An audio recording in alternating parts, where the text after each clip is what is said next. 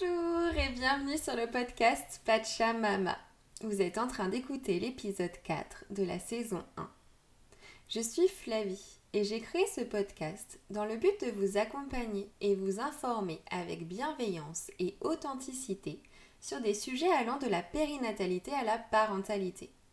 Les femmes, les parents réclament de plus en plus le droit de vivre ces moments de vie en toute conscience et dans leur plein pouvoir avec ces partages, ces ressources que vous allez découvrir offertes par des parents mais également des professionnels de santé, j'ai à cœur de vous accompagner sur le chemin de la parentalité, mais également peut-être vous offrir une nouvelle vision pour une naissance à venir. Et si vous voulez en savoir plus sur la création de ce podcast, son histoire, mais également sur votre route, je vous invite à écouter l'épisode 1, disponible également sur toutes les plateformes d'écoute. Aujourd'hui, c'est un échange passionnant et instructif que vous allez découvrir et que j'ai eu la chance d'avoir avec Floriane Aubrecht. Floriane est sage-femme depuis 2008 et présidente de l'association professionnelle de l'accouchement accompagné à domicile, l'APAD. Elle a même aidé à cofonder cette association. Elle vient également de créer avec ses consoeurs la première formation d'urgence périnatale et d'installation en AAD pour les sages-femmes en France. Dans cet échange, Floriane nous parle avec conviction et sans langue de bois du statut des sages-femmes en France, du statut de l'AAD, de son parcours et plus globalement parlant des femmes. Bref, on parle féminisme, on parle patriarcat, on parle naissance, grossesse et accouchement à domicile. J'espère réellement que cet épisode vous plaira et que vous passerez un doux moment en notre compagnie. Et si vous aimez ce podcast, je vous invite à le faire voyager en partageant et le must en mettant des étoiles sur toutes les plateformes d'écoute. Je vous souhaite une merveilleuse écoute.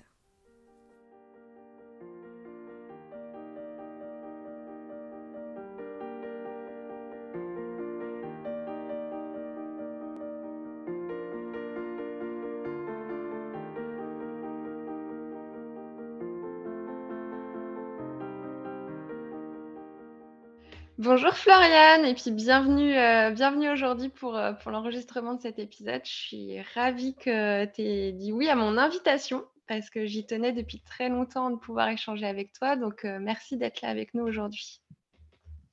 Merci Flavie de ton invitation. Ça me fait très plaisir d'échanger avec toi et tes auditeurs.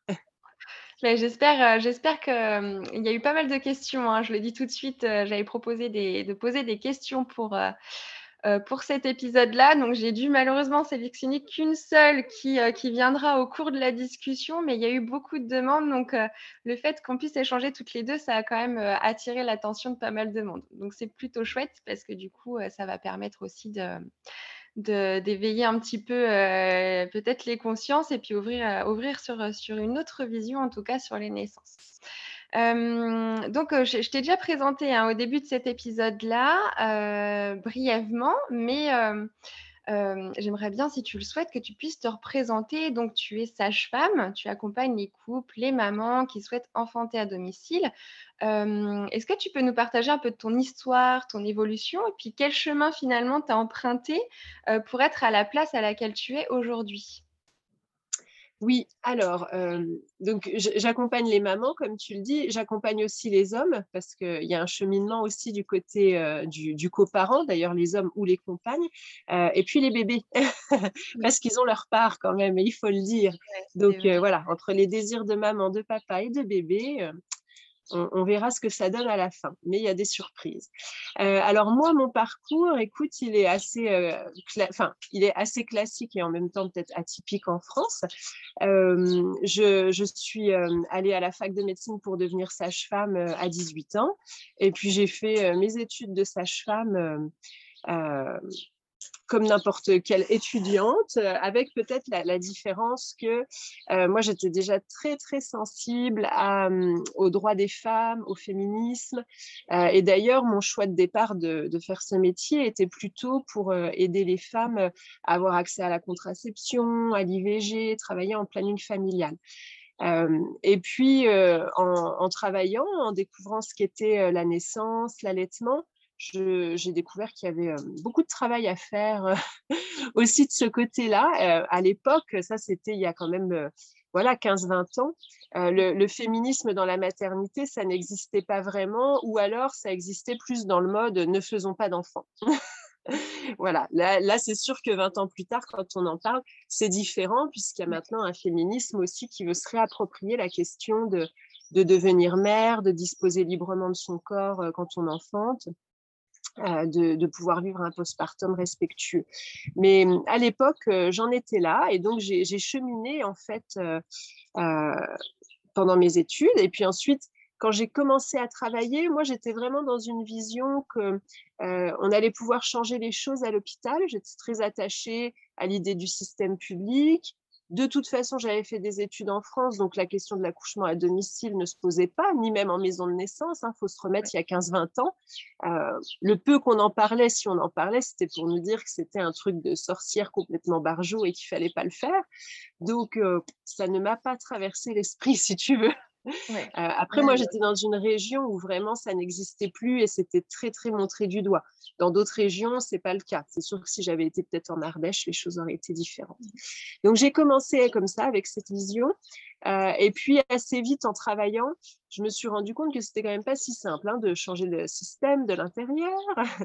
Euh, et notamment quand je suis devenue maman, en fait, euh, moi, j'ai eu un accouchement euh, naturel parce qu'il était clair pour moi que je voulais pas de péridurale, mmh. que je voulais pouvoir euh, voilà, choisir ce que, ce que je voulais.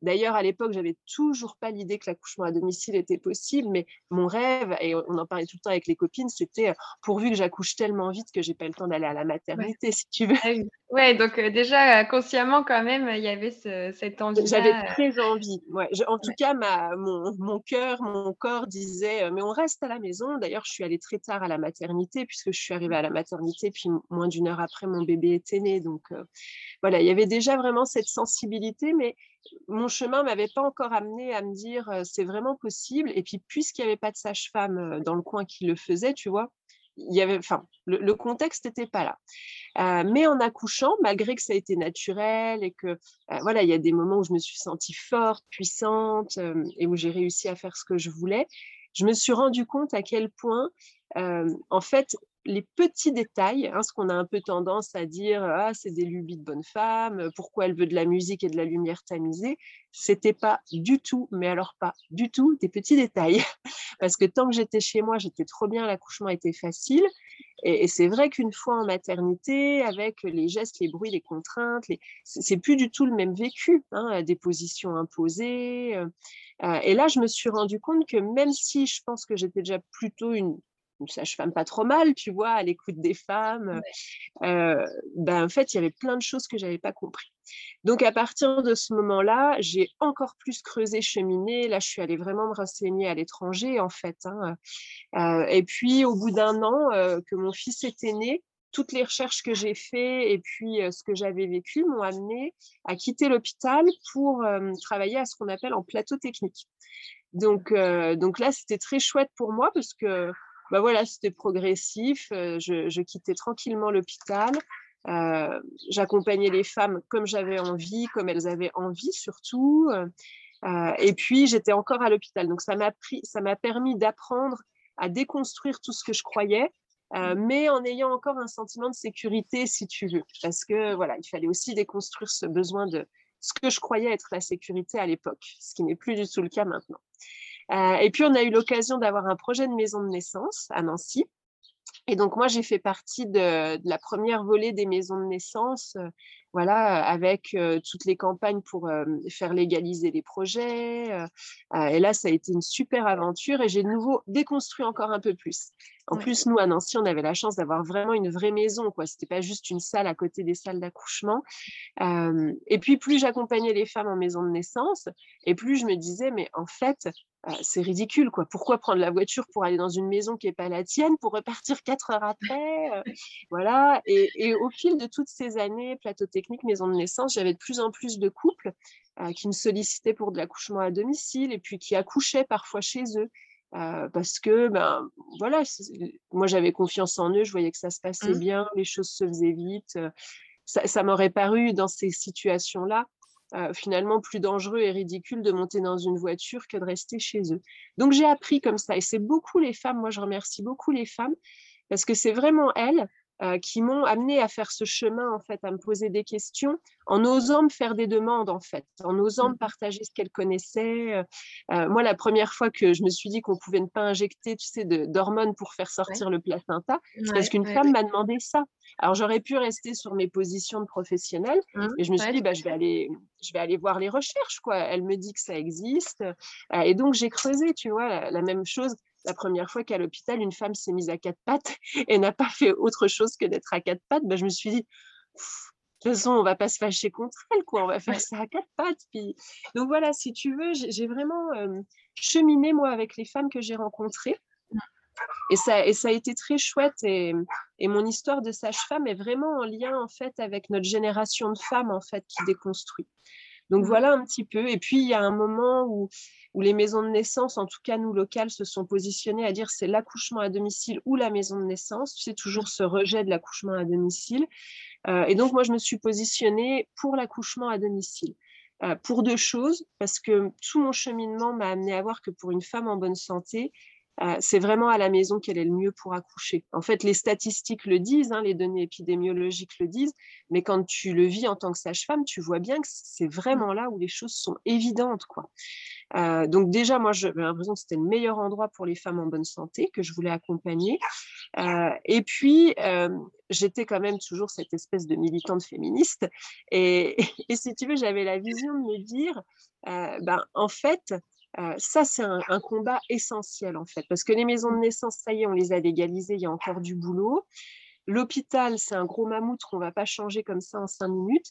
Mais alors, si on peut trouver des espaces comme ça où les femmes sont entièrement libres, mmh. elles vont redécouvrir vraiment leur force, leur puissance, et ça va être génial pour cette génération de femmes.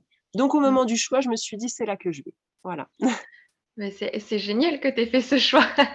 c'est génial parce que justement, il faut, il faut des personnes qui puissent se battre dans, dans ce sens-là. Alors que, comme j'aime bien le rappeler, après, c'est vrai que là, on parle de l'accouchement à domicile. Euh, en soi, chaque personne choisit d'enfanter, d'accoucher là où elle veut et comme elle le veut.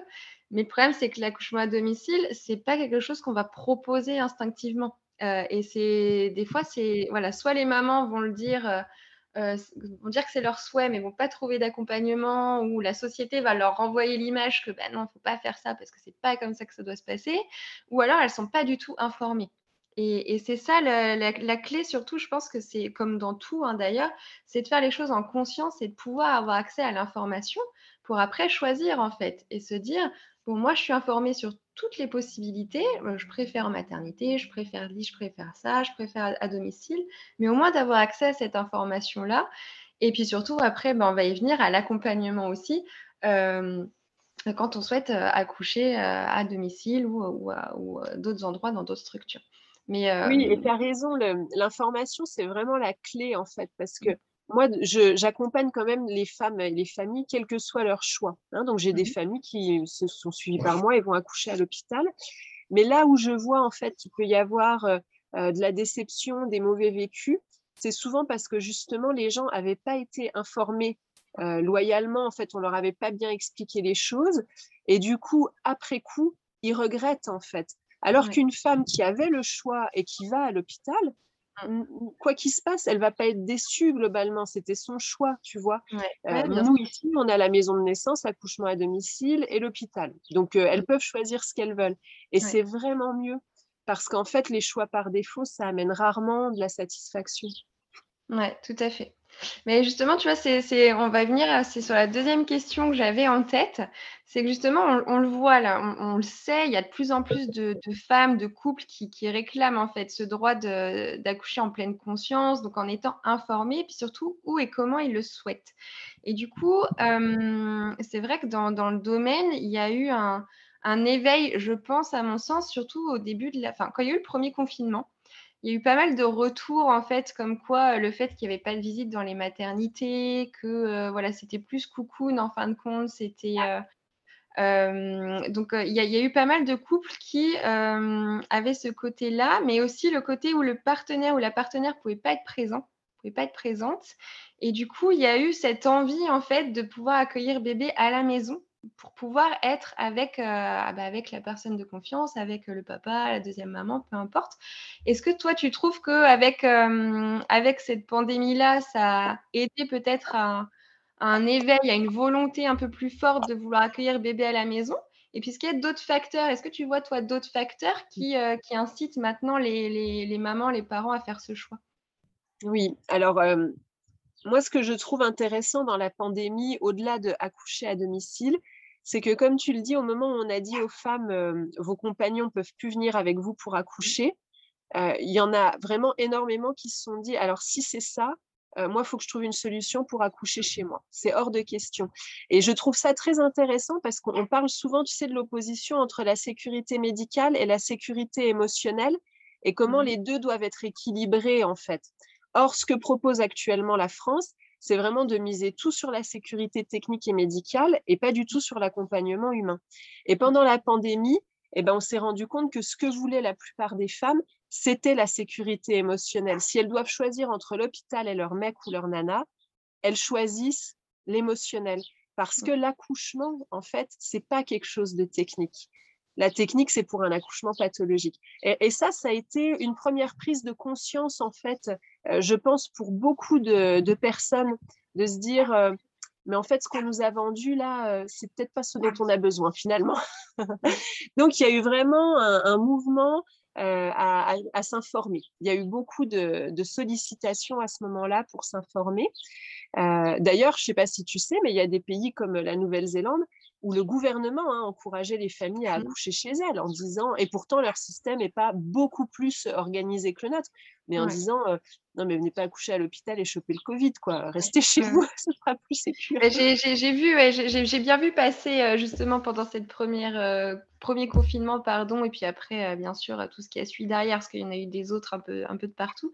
J'ai vu passer justement un peu tout ça, les, les, pays qui se mettaient à jour, qui adaptaient en fin de compte un petit peu donc la Nouvelle-Zélande, oui, j'en avais entendu parler. Puis il y a aussi les, pays qui sont, qui sont plus ancrés déjà, en fait, où l'accouchement à domicile, où le respect en fait de la volonté des parents est beaucoup plus ancré. je pense notamment, si je ne me trompe pas, à la Suède, je crois, ou la Norvège. et puis aux Pays-Bas aussi, c'est quand même beaucoup plus courant, il me semble, hein, que je ne dise pas de bêtises. Oui, c'est plus courant. voilà. Après, il y a aussi des pays en pandémie qui à un moment ont ralenti l'accouchement à domicile parce qu'il n'y avait plus de SAMU dispo, enfin ou d'ambulance. Mais ça a été vraiment une courte période, le temps de, mais comme pour n'importe quelle autre question du premier confinement, enfin le temps de comprendre ce qui pouvait arriver. Donc voilà, ça c'était intéressant. Donc le Covid, c'est clair que ça a participé. Puis de manière plus générale, de toute manière, le Covid, les confinements, ont participé à, quand même majorer la prise de conscience sur notre rapport au vivant, mmh. sur notre rapport à notre monde. Enfin, je pense que tu l'as constaté, quoi. C'est quand même le fameux nouveau monde. voilà, ça, a été quelque chose quand même. Après, qu'est-ce qu'on va en faire maintenant? C'est une autre question. mais donc, il y a eu un peu cette même, ce même mouvement autour de l'accouchement, de le nouveau monde de l'accouchement. voilà. Et donc ça, ça a amené qu'on a eu beaucoup de couples qui se sont tournés vers ça, qui se sont renseignés pour autant. Euh, nous, on n'avait pas, on n'était pas assez nombreuses pour y répondre en France et on l'est toujours pas. Hein. Donc, euh, si tu veux, il y a un sondage Ifop qui a maintenant deux ans euh, qui, retrouve qu'un tiers des femmes en France voudraient pouvoir accoucher chez elles. C'est énorme. Mmh. Sachant que nous, on peut absorber actuellement 0,3% des naissances. On se dit, mais c'est hallucinant, quoi. On peut en faire mille fois moins qu'est-ce qu'il faudrait. Enfin, donc, euh, donc voilà. En tout cas, c'était intéressant. Après, au-delà du Covid, euh, et ça, ça a toujours été, euh, on a toujours eu des familles qui voulaient accoucher chez elles et les motivations restent les mêmes. Simplement, elles touchent plus de gens actuellement. Mm. et, la motivation que je vois, moi, principalement des femmes, c'est vraiment ce besoin de, de revenir à l'écoute de son corps et dans le respect de ses rythmes. Euh, on le voit aussi d'ailleurs pour la gynéco et pour plein d'autres pans de notre vie. En fait, mmh. euh, les, femmes en ont marre euh, d'être poussés, enfin voilà, que leur corps soit poussé comme des machines, soit traité comme des objets. Euh, elles ont envie de retrouver de la douceur, du respect, de l'intimité. et ça, ça a toujours été en fait dans les demandes d'accouchement à domicile, mmh. parce que moi, quand je viens à la maison, quand mes collègues viennent à la maison, en tout cas dans, dans l'esprit de l'accouchement à domicile de départ, c'est nous qui nous calons au rythme et au mode de vie d'une famille. Et c'est pas le contraire. Donc, il y a toujours eu ça. Euh, et puis, dans l'accouchement à domicile, il y a toujours eu euh, cette volonté, en fait, d'offrir une naissance à nos enfants euh, qui leur apporte un accueil vraiment tendre, plein d'amour, respectueux. et, et c'est vrai que on peut accepter que notre enfant à la naissance soit accueilli par des mains recouvertes de plastique qui ne sont pas les nôtres, puis examiné. on peut, mais on peut aussi avoir envie d'autre chose. Euh, et donc, il y a de plus en plus cette réflexion de euh, comment j'ai envie que mon enfant arrive dans le monde, parce qu'en fait, on se rend compte que la façon dont on arrive au monde va quand même avoir une certaine influence sur notre vie après. Donc, euh, donc il y a ça. Et puis du côté des hommes aussi, il y a ce besoin de retrouver une place, parce qu'en fait, on les a laissés rentrer dans les maternités, mais pourquoi faire? Pour les mettre assis à côté, éventuellement serrer la main, euh, enfin voilà, euh, couper le cordon, bon bah c'est bien, mais si tu veux, il y a beaucoup d'hommes qui disent, euh, moi je suis venue à la maternité, mais en fait je trouvais pas ma place, puis finalement dès qu'il se passe un truc, je suis le premier qu'on remise au fond de la salle, je savais pas quoi faire. Euh, donc il y a aussi du côté des hommes, voilà cette volonté de dire mais enfin je suis le père de cet enfant quoi. Pourquoi je passe après euh, la sage-femme, le docteur, euh, l'aide-soignante, la femme de ménage? Mmh. Mince quoi, je, veux être là quoi. donc voilà il y, a toute cette comment cet amalgame de, de décisions, de prise de conscience euh, qui amène souvent à accoucher à domicile. Mmh. Euh, et puis après, de manière euh, marquée, là quand même, depuis qu'il y a les hashtags MeToo, Stop Vogue et autres, ben, il y a le fait que les femmes se sont rendues compte que l'hôpital certes, nous assure de la sécurité et des super soins quand on a un problème, mais nous crée aussi un certain nombre de pathologies voire de maltraitance. Euh, et, c'est vrai qu'il y a beaucoup de femmes qui, soit parce qu'elles l'ont vécu, soit parce qu'elles ont des amis qui l'ont vécu, euh, ben, n'ont pas envie de retourner à l'hôpital. Elles mmh. ont envie d'autre chose. Euh, et ça, on peut très très bien le comprendre. D'ailleurs, ces femmes-là, la plupart du temps, même si elles ne trouvent pas de sage-femme, elles finissent par accoucher toutes seules chez elles avec leur mari ou leur compagne, parce qu'elles ne veulent plus de ça. Et là, mmh. quand on voit ce qui se passe cet été, qu'on a des, des tas de maternités qui ferment du jour au lendemain parce qu'il n'y a pas assez de personnel, que c'est la folie. On se dit, mais euh, on n'en a pas fini en fait avec la maltraitance hospitalière. Et les équipes font de leur mieux. Mais là, on est face à un vrai problème de société en France. Ce qui se passe dans les maternités euh, est, un peu du, de l'ordre de la folie pour moi en fait. Mmh. Hein. Mais tu vois, c'est euh, euh, c'est justement là ce dont on parlait avec, euh, avec des mamans très récemment. Et puis, et puis je crois d'ailleurs que je l'avais noté en question parce que je voulais quand même qu'on soit très bref, très transparente aussi. C'est un peu l'essence, le, si tu veux, de ce podcast-là, c'est de pouvoir parler aussi sans chichi. c'est que justement, oui, on, sait qu'il y a un gros problème dans, dans le rouage, hein, clairement, de la, de la société sur, sur les naissances. Mais du coup, voilà, clairement, qu'est-ce qui bloque en fait? Qu'est-ce qui fait qu'il y a certains pays où ça va être beaucoup plus banal, où les sages-femmes, pour le coup, vont peut-être avoir, plus de moyens, plus de liberté, euh, être plus nombreuses en fin de compte pour accompagner les, parents? Et pourquoi en France, on a encore euh, ce problème en fait de pouvoir trouver euh, une sage-femme qui accompagne les accouchements à domicile voilà, tu le dis, il y a des maternités qui ferment, il y a du manque de personnel, il y a, vraiment quelque chose qui ne va pas. Puis en fin de compte, bah, il y a des mamans, il y a des parents bah, qui, choisissent, en fait, qui préfèrent accueillir à la maison, en fin de compte, 100 personnes, 100 professionnels, plutôt que d'aller à la maternité ou de faire deux heures pour aller dans une maternité qu'ils ne connaissent pas.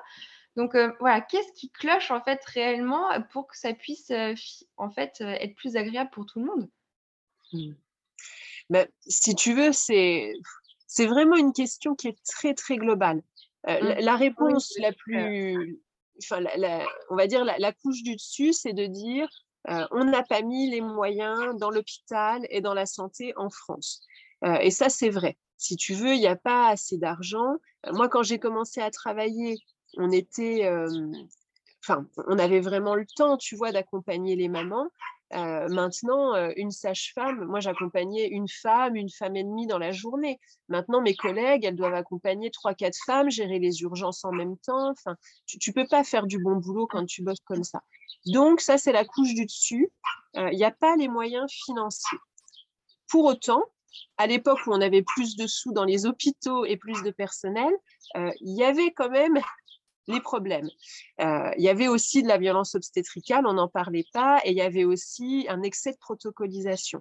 Ça, ça vient de notre histoire en France, puis alors là, ça nous prendrait beaucoup trop longtemps. Mais si je résume en gros, euh, ce qui s'est passé en France, c'est qu'à un moment, la naissance, elle est revenue vraiment euh, dans les mains des hommes dans les mains, d'ailleurs pas qu'en France, hein, et dans les mains de la technique. et on s'est dit, la solution, c'est de gérer la naissance euh, comme on gérerait une pièce d'usine, d'accord? Donc c'est un petit peu la chaîne, euh, tu fais telle étape, tel process, tel truc, euh, et voilà. Et donc on a une vision tellement technique de la naissance et aussi une vision très hiérarchique en fait, où le médecin est celui qui sait et il est là pour contrôler et il est là pour nous expliquer.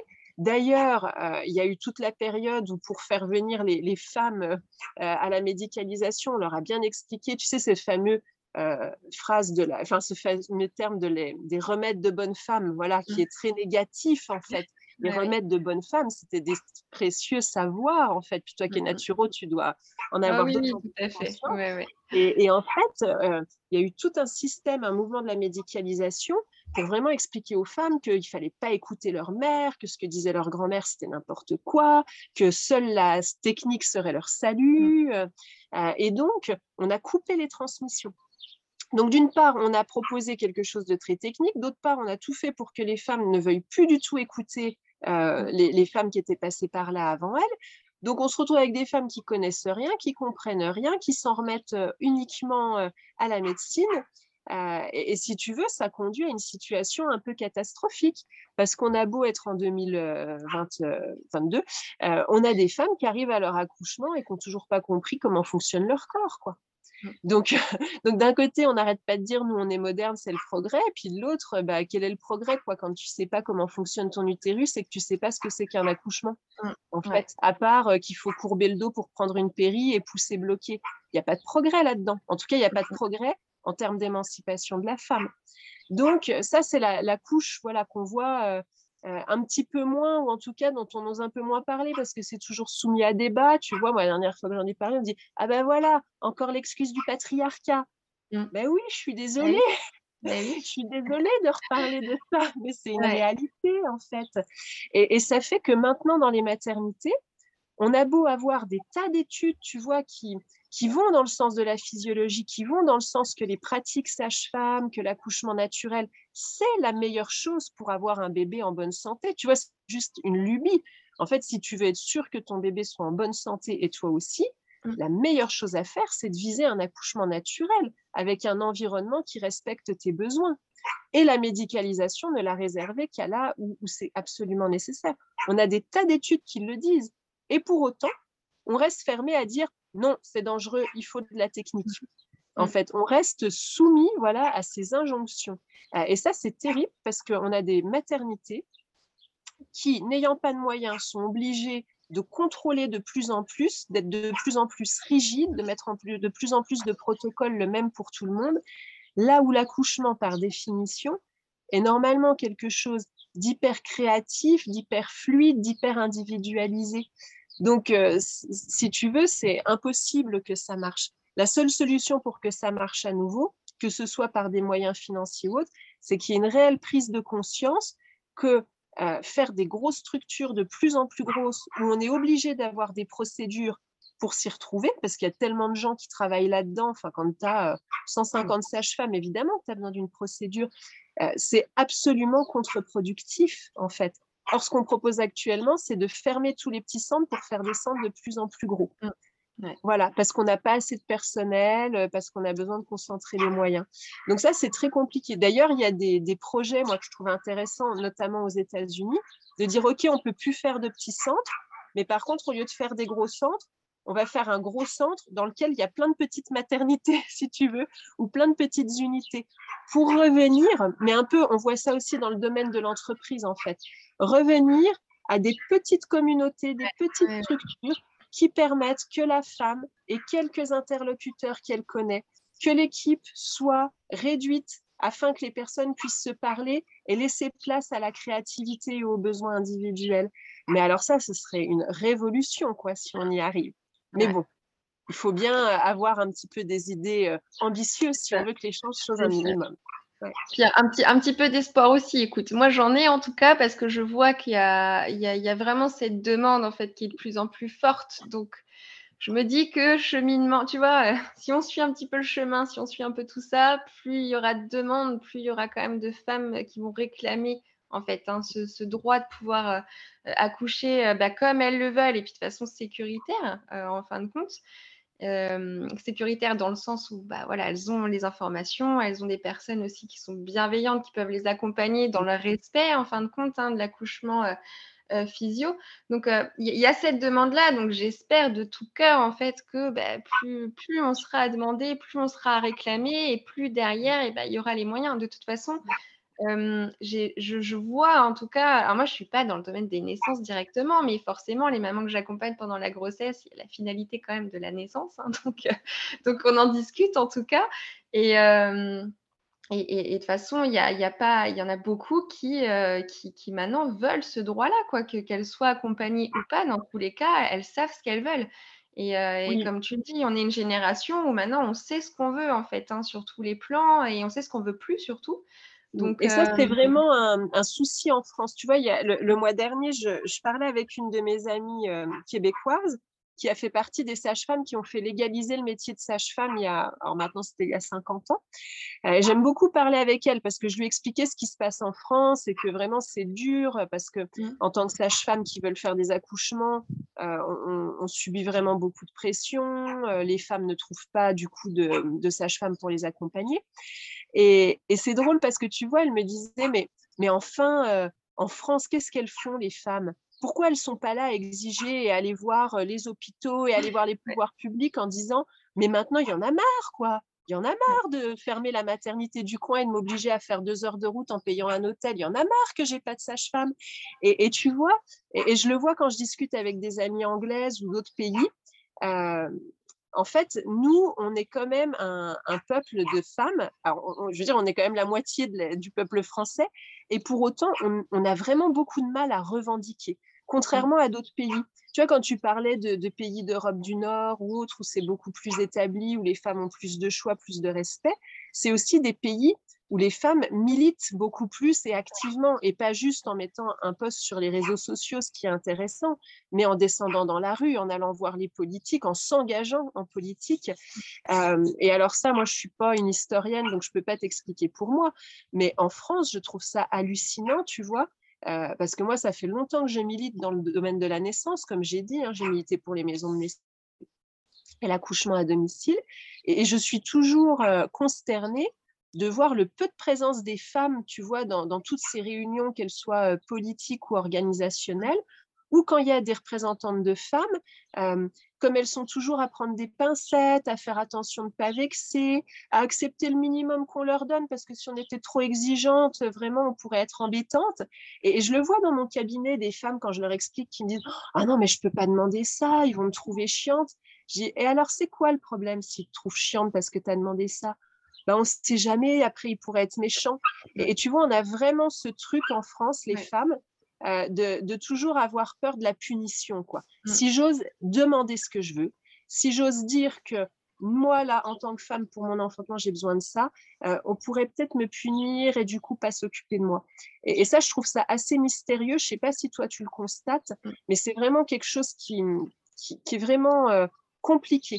Et, et s'il y a un message à passer aux femmes là, qui nous écoutent, c'est vraiment oser, quoi. Oser revendiquer et puis réunissez-vous. Parce que si vous êtes plusieurs, même si c'est juste plusieurs dans une ville, plusieurs dans un département, vous allez voir la force que ça va vous donner et ça va être beaucoup, beaucoup plus facile pour vous de le faire en fait et d'oser demander euh, d'être soutenu s'il y en a une qui doit accoucher et qui n'est pas, voilà, qui est pas entendue. Euh, bah, il y a les autres qui peuvent être là et solliciter la commission des usagers avec elle. Il faut vraiment qu'on réapprenne à se réunir et à se soutenir mmh. et à ouvrir euh, vraiment notre parole. Je, te, rejoins là-dessus. Merci pour ça parce que c'est vrai que hum, c'est vrai que je pense qu'on le dit pas assez. On le dit beaucoup sur les réseaux. Euh, moi, c'est ce que je vois. Il y a beaucoup de groupes, il y a beaucoup de, communication sur les réseaux des mamans euh, des mamans en fait qui se réunissent, qui échangent pour euh, voilà pour, pour échanger sur leur, la naissance à venir, etc.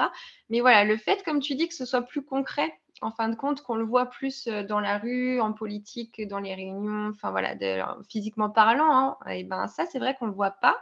D'une part, je pense que c'est très ancré dans, le, comme tu dis, dans le, dans le sorte de punition, tu vois, si tu veux réclamer quelque chose.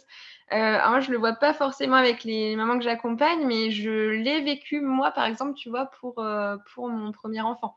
Clairement, j'étais vraiment dans, le, classique du suivi de, grossesse où euh, je fais ce qu'on me dit et puis euh, bon, je vais pas trop demander parce que j'ai pas envie d'être pénible. J'avais pas du tout la main dessus et tu vois, inconsciemment parlant. Euh, je, je, me suis dit, tiens, je vais pas être pénible parce que bon, c'est comme ça, etc. Donc, euh, voilà, je pense qu'on se rejoint là-dessus sur le fait que c'est vraiment l'information, déjà qu'on ait accès à cette information, qu'on se dise Ah oui, ça, ça existe en fait. Ah oui, mmh. ça, j'ai le droit de le faire. Ça, j'ai le droit de le demander.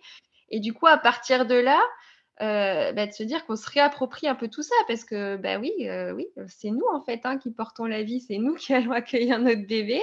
Euh, une femme qui accouche, il peut y avoir 50 personnes autour. Je pense que tu, seras d'accord avec moi, c'est elle qui accouche, hein, c'est pas les personnes autour. Donc, donc faut faut apprendre effectivement à redevenir un peu souveraine de ce moment-là. Et puis de se réunir, bah, on le sait, hein, la puissance des femmes quand on est ensemble, ça peut être ça peut être très fort, ça peut être très puissant d'avoir une sororité comme ça et, on, peut, on peut vraiment se sentir pousser des ailes en fait quand on est entre femmes. Donc effectivement, je, vous invite aussi à, suivre les conseils de Floriane et à, et voilà, à partir le bras levé, même en petit groupe, à discuter entre femmes et voilà, à revendiquer aussi vos droits pour la grossesse et la naissance. ok, mais c'est super passionnant je crois qu'il va, il va falloir plusieurs heures. Hein. oui, c'est ça. On avait dit qu'on faisait court. Hein. Oui, oui, oui. Non, non, mais on est dans, on est dans le timing. On est, on est bien. Euh, ok, donc euh, oui, donc euh, là, l'accompagnement, on sait qu'il n'est pas, pas génial, mais ben, on sait aussi que vous n'êtes pas très nombreuses en France, hein, les sages-femmes qui, pratiquent l'accompagnement d'accouchement à domicile. c'est pour ça que c'est compliqué de trouver, trouver une personne pour, pour, accompagner. Et puis, il y a aussi peut-être les sages-femmes qui voudraient le faire et qui ne peuvent pas non plus, qui n'ont pas les moyens, ou peut-être parce qu'il y a trop de pression aussi. C'est aussi que vous avez quand même beaucoup de pression. Euh, les sages-femmes qui le pratiquent. Donc, euh, encore une fois, voilà pourquoi. Alors, pourquoi peut-être pas, mais quels sont les blocages en fin de compte que vous avez euh, pour ne pas pratiquer? Est-ce que toi, tu vois que tu as des, des consoeurs en fait qui veulent le faire mais qui n'osent pas sauter le pas? Oui. Alors, rien que moi, dans ma région, tu vois, je suis toute seule, alors que j'ai pas loin d'une dizaine de consoeurs qui rêvent que de ça en fait, de, faire ce que je fais moi. Donc c'est assez fou de te dire. Et d'ailleurs, beaucoup qui sont vraiment en souffrance parce qu'elles mmh. sentent ce qu'elles devraient faire, ce qu'elles auraient envie de faire, et elles n'arrivent pas à trouver l'autorisation de le faire. Il y a mmh. plusieurs choses. Déjà, en France, la sage-femme, elle est très très bien formée à travailler à l'hôpital et à régler des problèmes par la technique. Elle est très très mal formée à accompagner la physiologie. Tu vois, ne serait-ce qu'à soutenir une maman qui veut pas de péridurale, euh, c'est pas à l'école que tu l'apprends. Ce qui paraît complètement fou, en fait, parce qu'on fait quand même cinq ans d'études. Je crois que là, ils veulent passer à six pour apprendre encore plus de techniques. Tiens, moi, les, bras m'en sont tombés. Je me suis dit, mais quitte à rajouter une année, pitié, euh, apprenez-leur à accompagner une maman qui veut pas bah d'anesthésie. Euh, voilà, à, l'aider à trouver les postures qui vont débloquer son bébé, mais ne lui n'apprenez pas encore à nos jeunes sages-femmes plus de techniques. Donc, il y a vraiment un souci de formation en France. Et d'ailleurs, quasiment toutes les sages-femmes euh, qui travaillent en maison de naissance ou à domicile sont des sages-femmes qui sont soit passées par l'étranger, soit qui sont restées en France et se sont formées, tu vois, à l'étranger ou dans des formations alternatives qui passaient par la mmh. France. Donc ça, c'est quand même complètement hallucinant. Mmh. Euh, et d'ailleurs, quand on va à des congrès internationaux, on voit bien que la sage-femme française, elle est un peu atypique dans tout ça, mmh. parce que globalement, ailleurs dans le monde, je crois que partout, les sages-femmes revendiquent de pouvoir accompagner les femmes à domicile.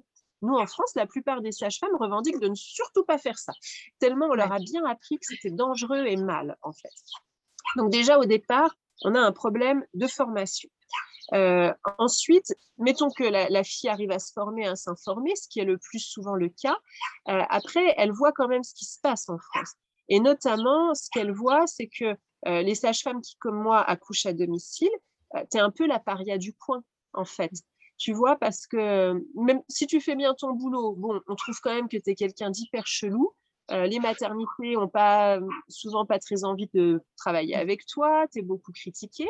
Euh, et puis alors, le peu qu'il se passe quelque chose dans un accouchement, euh, tu as fait un truc horrible, c'est ta faute, voire il faut te condamner pour ça, l'hôpital a sauvé la femme parce que toi, tu as failli la tuer, ce qui est quand même assez fou, tu vois, tu te dis, toi, tu as une hémorragie en cinq ans, c'est ta faute, c'est un drame international, il faut te mettre en prison. Eux, ils ont des hémorragies, peut-être pas tous les jours, ça dépend de la taille de l'hôpital, mais au moins toutes les semaines. Mmh, et c'est normal, c'est un aléa. Euh, donc, c'est sûr que les filles qui voient ça, elles se disent mais moi j'ai pas trop envie de vivre comme ça. Tu sais, il y a quand même une partie dure à, à tout ça. C'est il y a une chanson de Camille que j'aime bien qui est très simple. Les paroles sont simplement c'est parfois lourd d'être libre. Et, c'est vrai, en fait, être une sage-femme libre, euh, c'est parfois lourd, très lourd par rapport à tout ça. Donc, comme pour les femmes, en fait, il faut qu'on arrive à se créer un réseau. Euh, et il y a quand même des tas de régions où il n'y a pas de réseau. Donc, la fille, elle a envie de faire ça, mais elle est isolée. Elle se dit, moi, je ne vais pas y arriver toute seule. Alors qu'il y a d'autres régions qui, historiquement, ont toujours connu l'accouchement à domicile, où elles sont 10, 15, ah bah, tout de suite, c'est plus facile de s'installer. D'ailleurs, c'est des régions où il y a toujours des sages-femmes parce qu'en fait, quand une part à la retraite, tu en as d'autres qui se sont formées et, ça, c'est super. quoi. Donc, il y a, vraiment ce, côté-là, en fait, qui, est compliqué. Euh, et puis après, il y a le fait que la situation légale est quand même assez floue parce que légalement, les femmes peuvent accoucher chez elles et moi, je peux aller chez elles pour l'accouchement. Par contre, je suis obligée d'avoir une assurance. Or, actuellement, je l'ai refait là récemment, tu peux appeler tous les assureurs aucun ne voudra m'assurer. À cause du contexte d'ailleurs, parce que euh, le même assureur va assurer mes collègues en Suisse. Mais en France, ils refusent. Mm. Par exemple, les, filles au Luxembourg, qui est près de chez moi, euh, leur assureur leur dit tant que vous travaillez à Luxembourg, je vous assure, si vous passez la frontière, que vous allez en France, vous ne serez pas euh, assuré pour les accouchements en France. Les assureurs ont bien compris que le contexte politique français est dangereux pour les sages-femmes, plus encore que l'accouchement. Donc tu vois un petit peu où on en est. Donc on imagine bien euh, qu'il y a beaucoup de sages-femmes qui n'ont pas envie de se lancer là-dedans parce que ça fait peur quand même ces conséquences. Et il faut vraiment une grande confiance euh, dans les femmes et dans notre façon de travailler euh, pour, pour oser le faire. Tu vois D'ailleurs, la plupart des, des sages-femmes qui faisons ça, on est nous-mêmes des femmes qui, dans nos vies, sommes des femmes très libres et très informées. Euh, voilà, ça va avec en fait. Tu ne peux pas faire ça si tu es quelqu'un de timoré, en tout cas pas actuellement, pas avec ce contexte. Ouais, ouais.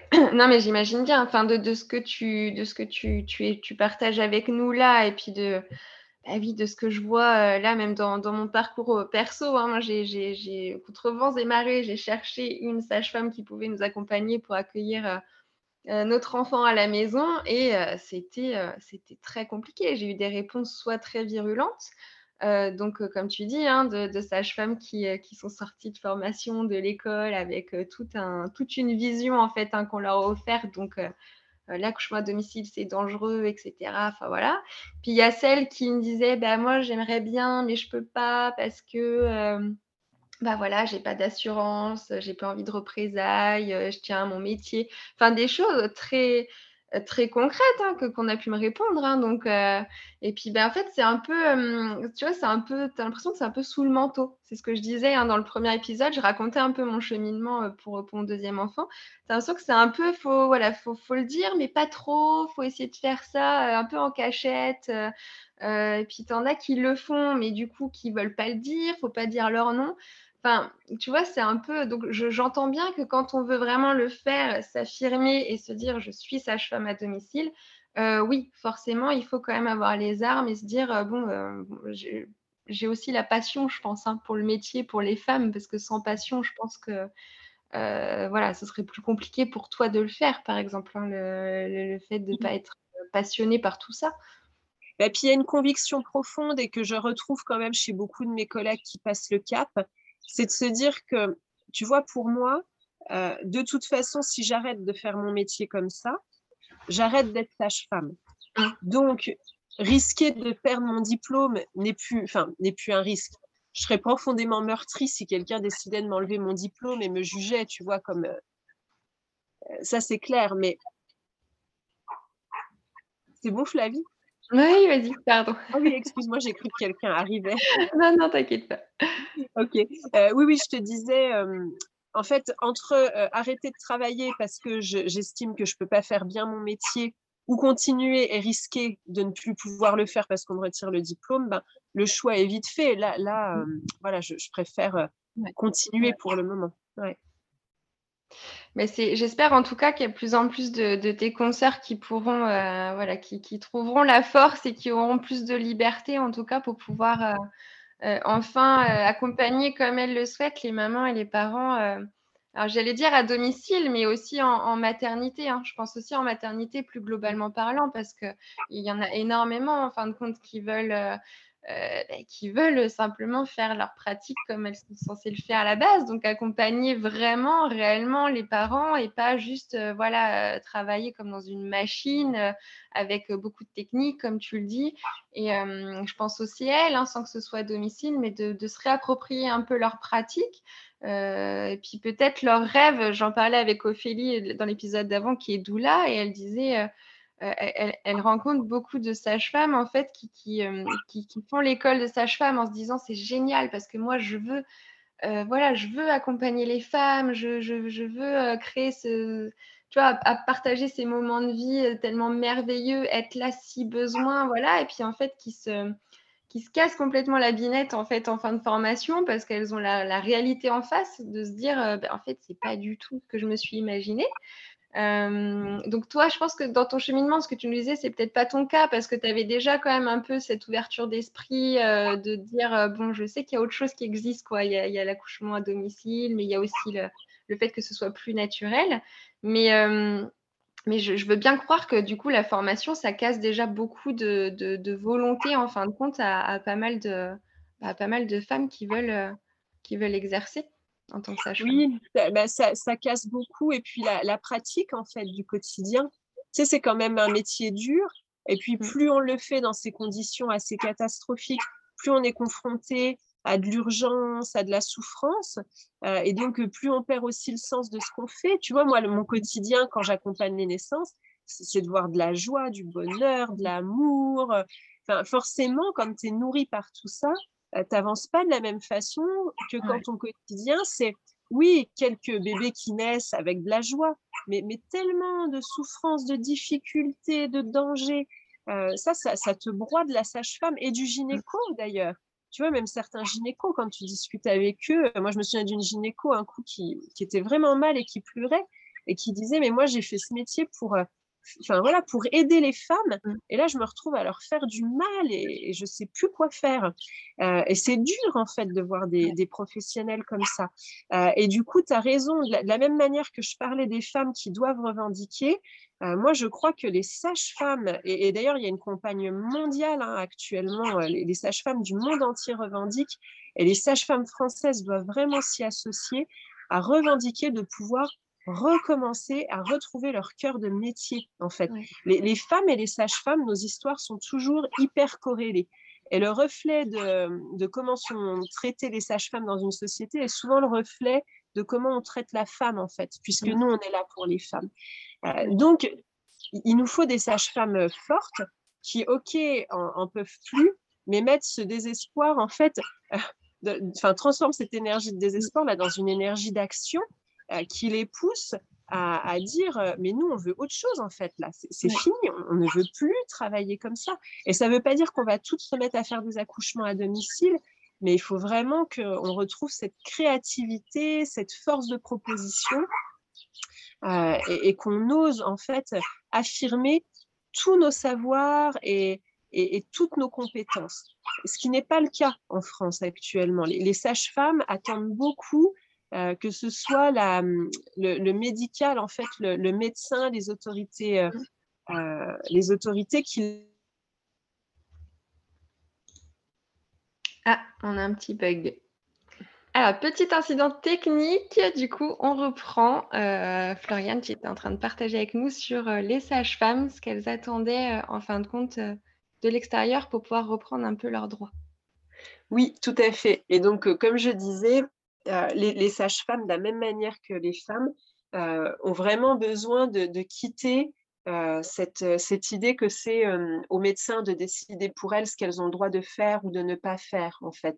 Mais bon, pendant longtemps, les écoles de sages-femmes étaient dirigées par des médecins, tu vois. C'est, On en revient toujours à ce fameux patriarcat.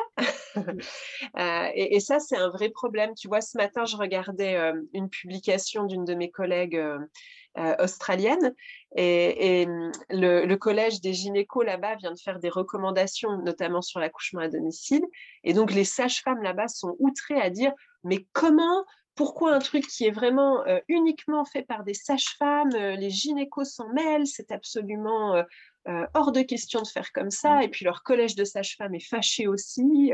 et c'était très drôle, tu vois, pour moi de, voir la, différence en fait de comment là-bas on, s'affirme et on s'autodétermine. Et je crois que ça, c'est vraiment important de retrouver notre pouvoir d'autodétermination. Ce qui ne veut pas dire ne pas communiquer et ne pas être en lien, parce qu'on a tous besoin les uns des autres.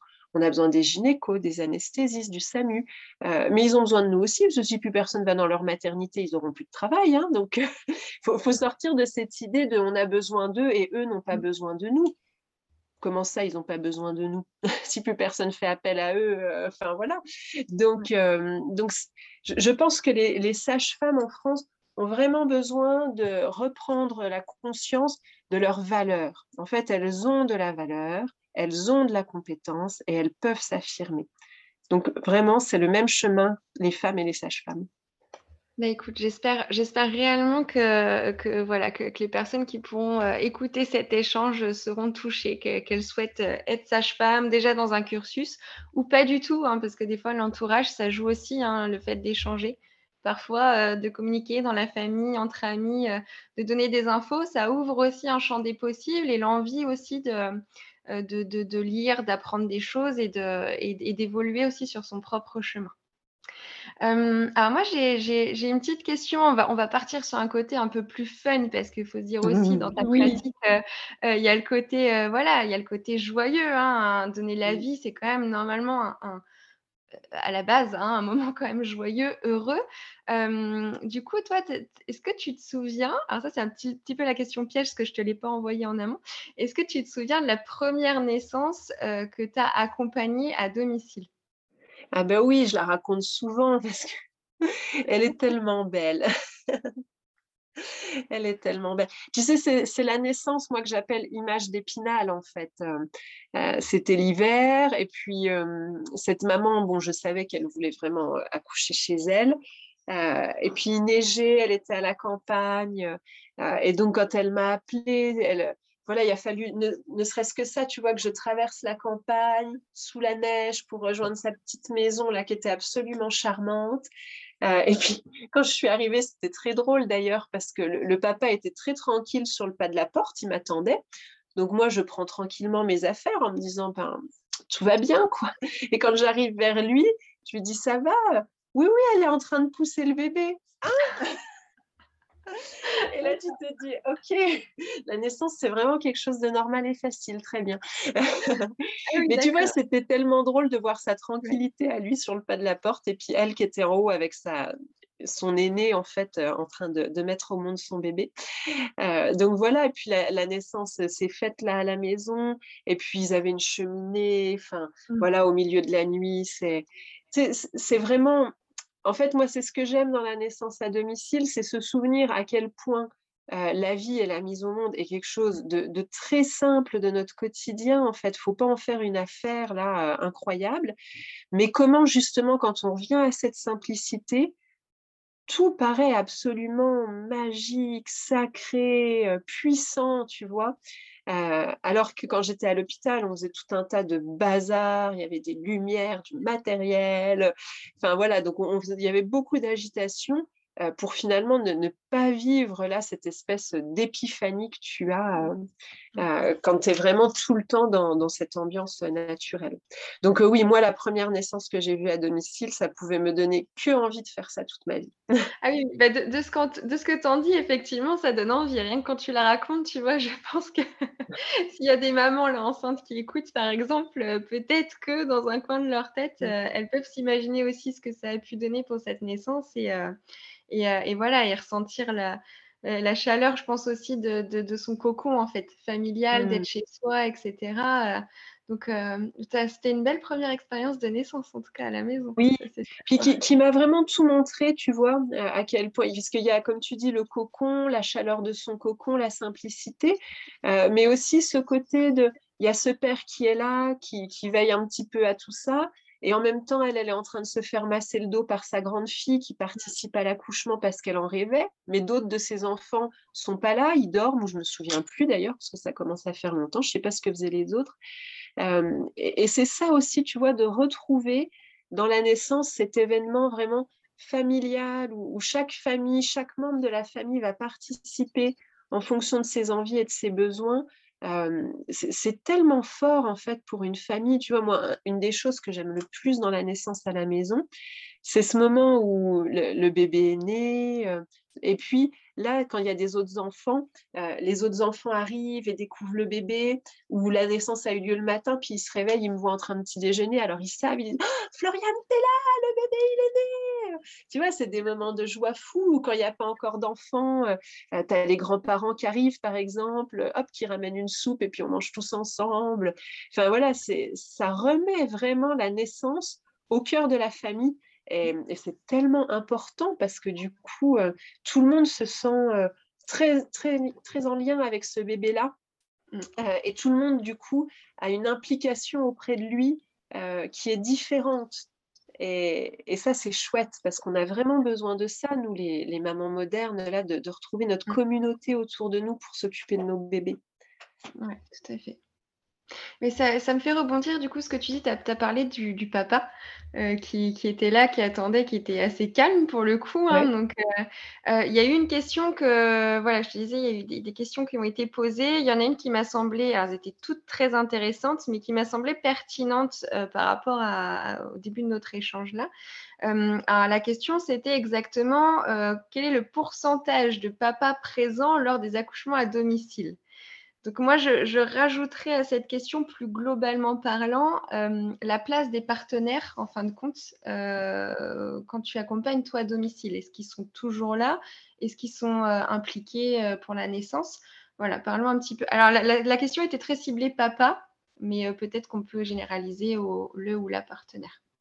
Oui, c'est ça, on va, enfin, on va généraliser.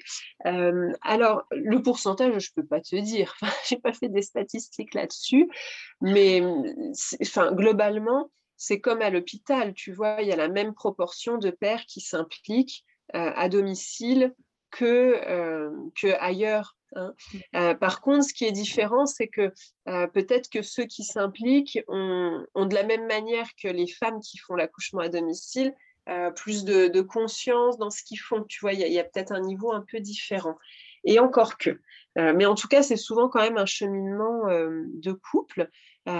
pour autant, ce cheminement de couple n'amène pas toujours à ce que le père soit le principal allié de la femme au moment de l'accouchement, voire à ce que le, père ou la, ou la mère, la seconde maman, soit là parce qu'il y a pour certains couples, en fait, déjà, il y a certaines femmes qui, quand elles accouchent, ne supportent pas d'être touchées, d'être regardées. Donc, c'est l'avantage de, la naissance à domicile, c'est que si tu as besoin de t'isoler, tu vas te mettre dans ta chambre, tu fermes la porte, les autres sont au salon, tu vois. Euh, tu peux pas trop faire ça à l'hôpital parce que tu vas pas mettre ton mari dehors ou ta chérie dehors. Alors, donc, donc il y a ça. Il y a, y a des fois, les femmes n'ont pas besoin ou ne supporteraient pas une présence. et puis, on a aussi des, des partenaires qui ne se sentent pas en fait d'être à cette place-là, tu vois, qui donc qui du coup vont choisir de faire appel à une doula pour pouvoir faire mmh. les massages parce que eux ils ont soit l'envie et le besoin d'être plutôt auprès des aînés quand il y en a, soit ils, voilà ils ont un rapport à la douleur ou à la naissance qui est trop difficile, ils sentent qu'ils pourraient amener de la tension pendant l'accouchement, donc ils vont faire le choix d'être plutôt à la cuisine ou voilà donc tout se fait et accoucher chez soi, ça ne veut pas dire qu'il faut avoir un partenaire euh, hyper impliqué dans le moment de la naissance. Par contre, ça veut dire qu'il faut avoir un partenaire qui est déjà d'accord avec cette idée euh, et puis qui a euh, suffisamment réfléchi à sa place, en fait. Parce que le problème, c'est pas d'avoir ou pas son mec ou sa nana quand on accouche. le problème, c'est de ne pas s'être dit les choses clairement et, de rester dans des blessures. Tu vois, et par exemple, moi, je vois des femmes qui ont beaucoup souffert à l'accouchement parce que pour elles, elles voulaient absolument euh, que leur mec soit là, aller masser, aller bisouter, sauf que le gars, il n'en était pas capable et il n'a pas osé leur dire. Et tu arrives à l'accouchement, et en fait, on ressent bien que ça marche pas. Et là, tu as de la souffrance. Alors que des couples où on a vraiment mis les choses cartes sur table et où on a imaginé, ben, OK, toi, tu peux pas la masser, mais qu'est-ce que tu peux mettre en place pour qu'elle soit bien? Tu vas embaucher une doula, tu vas faire venir ta mère, enfin j'en sais rien, moi il y, a plein de, possibilités autant que de couples. ça peut amener avant des discussions pas toujours sympas, mais au moins les, deux membres du couple se sont mis raccord et il n'y a plus de blessure, il n'y a plus de souffrance parce qu'on voit que l'autre à sa mesure, fait ce qu'il faut pour que je sois bien, même si lui peut pas le faire directement. Et c'est ça qui est important dans la place du père, en fait. C'est vraiment ultra intéressant ta réponse en tout cas, parce que bon, tu vois, c'est un, papa pour le coup hein, qui, a, qui, a, posé la question. Donc, euh, on en revient aussi dans le fait que les, partenaires euh, veulent aussi reprendre leur place hein, pendant ce moment-là. Qu'ils veulent ou qu'ils peuvent pas, hein, parce qu'effectivement, des fois, il y en a qui peuvent pas le faire, certains, certains blocages, certaines choses aussi peut-être. Euh, il y a aussi les mamans qui veulent être toutes seules. Euh, ça, on le sait, dans, plusieurs livres, dans plusieurs... Il y a un livre, qui, c'est Accoucher par soi-même ou je ne sais plus lequel, où une maman raconte euh, les trois enfantements qu'elle a eus et elle disait les trois en fait j'étais j'étais toute seule. J'avais besoin d'être toute seule en fait. Euh, j'ai mis au monde toute seule mes, mes enfants et c'était très bien comme ça. Mmh. donc euh, voilà. Mais, mais c'est très intéressant de ce que tu dis de faire de dire de communiquer surtout en amont. Comme ça au moins effectivement il n'y a pas de il y a, pas de blocage le jour J et chacun est à sa place et chacun n'a pas d'attente en fait envers l'autre. Donc moi j'ai une, petite dernière question euh, peut-être un peu plus, euh, un peu plus personnelle, mais j'aime bien la poser. Euh, c'est vrai qu'on a souvent aussi une image de, de, l'accouchement en règle générale qui nous est offerte, tu vois, dans l'enfance, dans l'adolescence.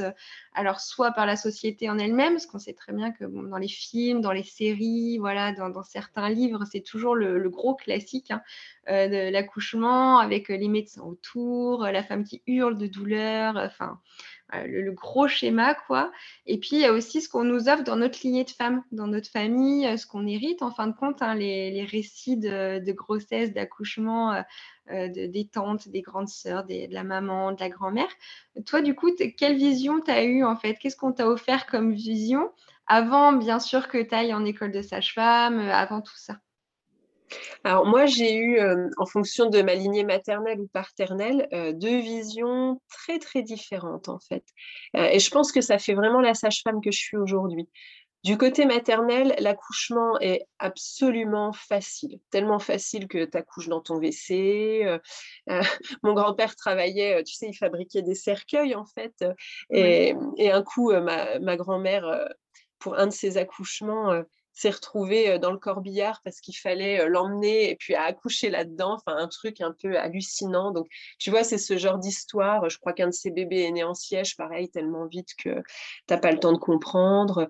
Donc, moi, ma maman m'a toujours bercé de, de, ces accouchements à elle aussi ultra faciles, en fait. donc, il y a, y a, ce truc-là dans ma lignée maternelle de me dire, ben, enfanter, c'est pas une affaire, quoi. Enfin, voilà, on le fait, euh, puis c'est facile. Euh, du côté de mon papa, euh, j'ai, moi, j'avais compris toute mon enfance, en fait, que sa maman était morte à l'accouchement. Mmh, Après, j'ai compris en déconstruisant un petit peu qu'en fait, elle était morte un petit peu plus tard, mais effectivement des suites d'une pathologie de, l'accouchement. et ça, du coup, ça aurait pu faire de moi une sage-femme sauveuse ou très, comment, très rigide, tu vois, parce que je, pourrais vraiment être poussée par ce truc de les femmes meurent en couche et c'est catastrophique. mais je crois que chez moi, en fait, euh, moi, je ne me suis pas identifiée à, cette euh, femme qui est morte. Euh, je me suis identifiée à ce bébé qui a perdu sa maman, mais qui surtout n'a eu aucun accueil, aucun mmh. moment, tu vois, ils l'ont baptisé, ils l'ont mis dans une boîte en se disant on verra s'il meurt ou pas. Euh, enfin, il faut essayer de sauver la mère, merde, on l'a pas sauvée. Euh, euh, et, j'ai vu toute mon enfance, et encore maintenant, que la souffrance de mon père, c'est évidemment d'avoir sa maman qui est morte, mais de, ne pas avoir d'accueil, de contact, de, tu vois. Et, du coup, je crois que ça, ça a fait chez moi que il y, a vraiment un, besoin d'être aux côtés des enfants qui naissent et de leur, leur, offrir vraiment une naissance et une présence qui fassent que quoi qu'il se passe, ils ont eu vraiment le sentiment d'être aimés et, et, qu'on leur dise vraiment bienvenue dans la vie, tu vois. Donc, euh, donc ça, ça a joué. Et puis quand même, un peu plus tard, je me suis dit, mais quand même, cette grand-mère, c'est étonnant que, que, son histoire t'ait pas choquée. Et alors, euh, ça paraît peut-être fou, hein, là, mais euh, bon, ça, tu m'as dit histoire perso. Euh, ce que je me suis rendu compte, c'est que les médecins lui avaient dit qu'elle ne devrait pas enfanter. et puis, elle l'a fait parce que c'est ce qu'elle voulait. Mm. Au prix de ça. Alors, est-ce que c'est kamikaze ou pas? Je ne sais pas, mais, mais je me dis, tu vois, c'est quand même Enfin voilà, il y, a quelque chose dans, cette grand-mère finalement euh, d'assez euh, mystérieux. Et, et moi, je me dis, euh, j'ai envie d'être aux côtés de toutes les femmes, tu vois, et de tous leurs élans. c'est beau, c'est beau. Merci pour ton partage déjà, parce que c'est pas c'est pas toujours facile des fois de parler de voilà de sa famille, tout ça, de, ce qu'on peut hériter. Mais ça, ça, prouve vraiment que tu as eu pour le coup deux visions différentes en fin de compte. Euh, et, que tu as su aussi en tirer, ben voilà, toi, ce qui, ce qui te convenait, en fin de compte, ce qui t'a aidé aussi à avancer sur ton chemin. Donc, euh, merci beaucoup pour ton partage. Mmh. Et je trouve que c'est important de dire les deux parce que euh, souvent, quand il y a des histoires difficiles, on reste un peu enfermé, tu sais, dans, dans son histoire. quoi. Oui, mais moi, ma famille, oui, mais. Et en fait, même dans des histoires difficiles, il y a, y a peut-être des, des, leçons ou des choses à tirer positives finalement. Donc j'aime bien raconter euh, ces deux trucs-là. Mais je crois que c'est le premier podcast où je le fais euh, comme ça. Mmh. Merci. Merci à toi. C'est très chouette. J'espère que ce sera entendu en tout cas. Euh, et puis bah, je vais terminer avec, avec une dernière question. pour un couple, là en France actuellement, justement, qui, qui voudrait être accompagné à domicile pour accueillir leur enfant, alors bien sûr, si s'ils sont dans une région où ils peuvent trouver une sage-femme, qu'est-ce que tu pourrais leur dire en fait pour ou même dans, dans leur recherche pour les, les aider, quelques conseils, quelques ressources, s'ils sont dans cette volonté-là Alors, la première chose, c'est d'aller voir le site de l'APAAD, donc euh, l'Association professionnelle de l'accouchement à domicile, qui a un répertoire en fait euh, où toutes les sages-femmes sont référencées, celles qui veulent, euh, qui font de l'accouchement à domicile. Il y en a quelques-unes, comme tu dis, qui ne veulent pas apparaître dans le répertoire, mais globalement, avec le bouche à oreille ou en appelant la sage-femme la plus proche de chez soi, on va pouvoir être orienté si, euh, voilà, si jamais il y en a une cachée ailleurs. donc, euh, donc ça, c'est le premier réflexe euh, à avoir. et puis, s'il y a une sage-femme près de chez vous, ben, allez la rencontrer. Moi, j'ai régulièrement des couples qui me disent, ah ben, on est enceinte, quand est-ce qu'on rencontre la sage-femme? Est-ce qu'on attend que la grossesse avance un peu? Comme il n'y a vraiment pas beaucoup de sages-femmes, euh, il vaut mieux les appeler tôt. Après, si cette sage-femme-là dit au couple, ben non, moi je rencontre les gens qu'à six mois, ok. Mais si c'est une sage-femme qui veut rencontrer les gens très tôt parce qu'elle est surbookée, euh, voilà, ça, peut être bien parce que c'est toujours triste de ne pas avoir de place juste parce qu'on a appelé trop tard. Donc, euh, ne pas hésiter à prendre contact, même si ce n'est pas directement pour un suivi. et puis ensuite, si vous avez la chance de trouver une sage-femme, ce qui va être important, c'est vraiment de discuter avec elle de quelle est sa vision, ce qu'elle propose et comment elle est organisée. Parce qu'on a tendance à mettre euh, une étiquette accouchement à domicile. en s'imaginant que parce qu'elle fait des accouchements à domicile, c'est sûr, elle a dans la tête tout ce que j'ai moi. Sauf que dans l'accouchement à domicile, il y a plein, plein de propositions et de façons de le vivre. Euh, alors, c'est sûr qu'on n'est pas beaucoup de sages-femmes, donc euh, ça peut être embêtant si elle n'a pas les mêmes idées que vous, mais en tout cas, c'est important de clarifier ça et de ne pas rester sur l'idée de Ah ouais, c'est bon, j'en ai une, c'est sûr, elle va faire tout ce que je veux. Euh, vérifiez, vérifiez que vous êtes bien en accord. Et puis après, il y a le suivi qui va se mettre en place assez naturellement. Après, quand on ne trouve pas de sage-femme à domicile, euh, moi, je pense qu'il faut vraiment avoir une réflexion globale hein, de ce qui est important pour nous. Euh, pas hésiter à en parler quand même. Alors, c'est sûr que ça ne sert pas à grand-chose d'en parler euh, au médecin de l'hôpital. Ce n'est pas lui qui va venir, a priori, vous, aider à accoucher chez vous. mais ça peut être intéressant d'en parler aux sages-femmes libérales.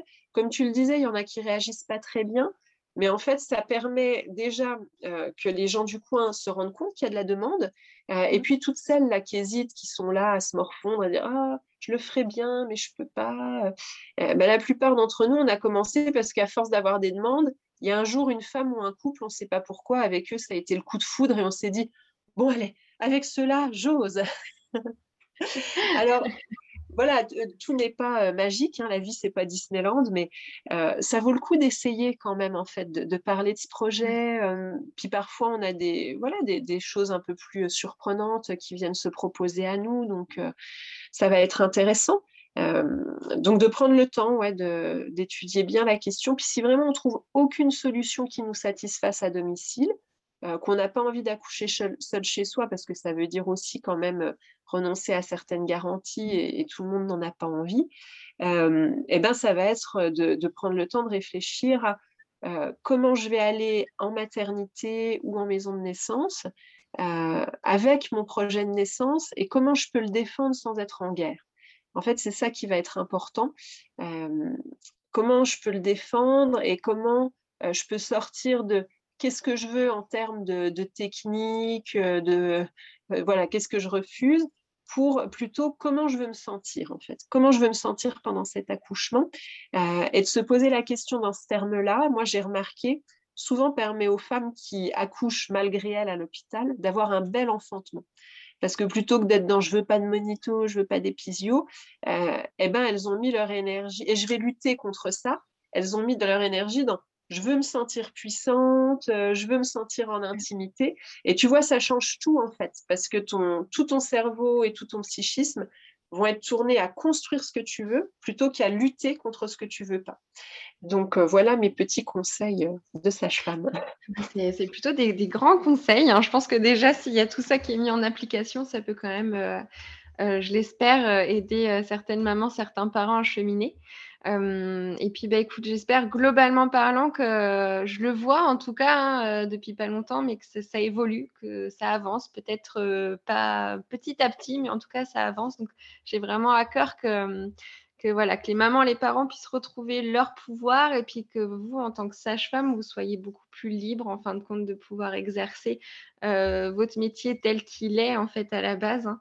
Euh, et, puis voilà, donc euh, merci d'en parler. Euh, il faut en parler, comme tu dis, il faut, voilà, il, faut exiger des choses, il faut en parler, il faut construire aussi. même s'il n'y a pas forcément beaucoup de personnes en face qui va écouter, qui va être là, mais pouvoir construire aussi dans sa tête, dans son envie, avec l'énergie qui va avec. Donc, je te remercie. Est-ce que tu veux ajouter quelque chose? Parce que sinon, je crois qu'on va malheureusement se laisser. Parce qu'on a, on a déjà bien papoté sur le sujet, même s'il y aurait encore énormément de choses à dire. Euh, est-ce que tu veux ajouter un petit mot pour la fin, quelque chose qu'on aurait oublié, par exemple? Je crois qu'on a bien balayé le sujet, mais du coup, le mot de la fin, c'est vraiment réunissez-vous et faites-le localement et dans la vie du quotidien et pas juste dans le virtuel. Ne serait-ce que pour du soutien euh, concret là demain, de boire un thé entre femmes qui se comprennent. C'est parfait. Bah, écoute, écoute l'épisode sortira la semaine prochaine, donc peut-être que le samedi d'après, j'espère, j'ai à cœur qu'il y a des femmes qui vont euh, et des hommes hein, qui vont se réunir et qui boiront le mmh. thé ensemble pour papoter. C'est ça. Et des hommes, on a besoin. Des on fait des bébés à deux, on a besoin de revendiquer à deux. Écoute, je te laisse, Floriane, retourner à, ton activité. Merci à toi pour ton temps et puis, euh, et puis, et puis je te dis à bientôt. Pourquoi À bientôt. Au revoir. Waouh, c'était super intense comme échange. Euh, j'espère de tout cœur que vous avez ressenti cette passion qu'il y a eu euh, euh, pendant cette, cette, petite heure d'échange avec Floriane. Donc que vous avez surtout peut-être appris des choses. Et puis que ces quelques ressources, cet échange peut aussi vous accompagner, vous, sur votre propre chemin. Si ça vous a donné envie de militer, de faire avancer les choses, je vous invite à aller visiter le site de Floriane, mais également le site de l'APAD, qui sont en lien dans le descriptif. Et puis pourquoi pas partager un thé, une collation avec des femmes autour de vous, dans votre famille, pour créer une sororité et parler de tout ça, qu'est-ce que vous pouvez faire à votre échelle aussi de votre côté ou simplement vous sentir soutenu. Et puis le top, faire écouter cet épisode aux femmes de votre entourage si elles ne l'ont pas encore entendu. J'espère que vous avez passé un doux moment en notre compagnie et je vous dis à la semaine prochaine.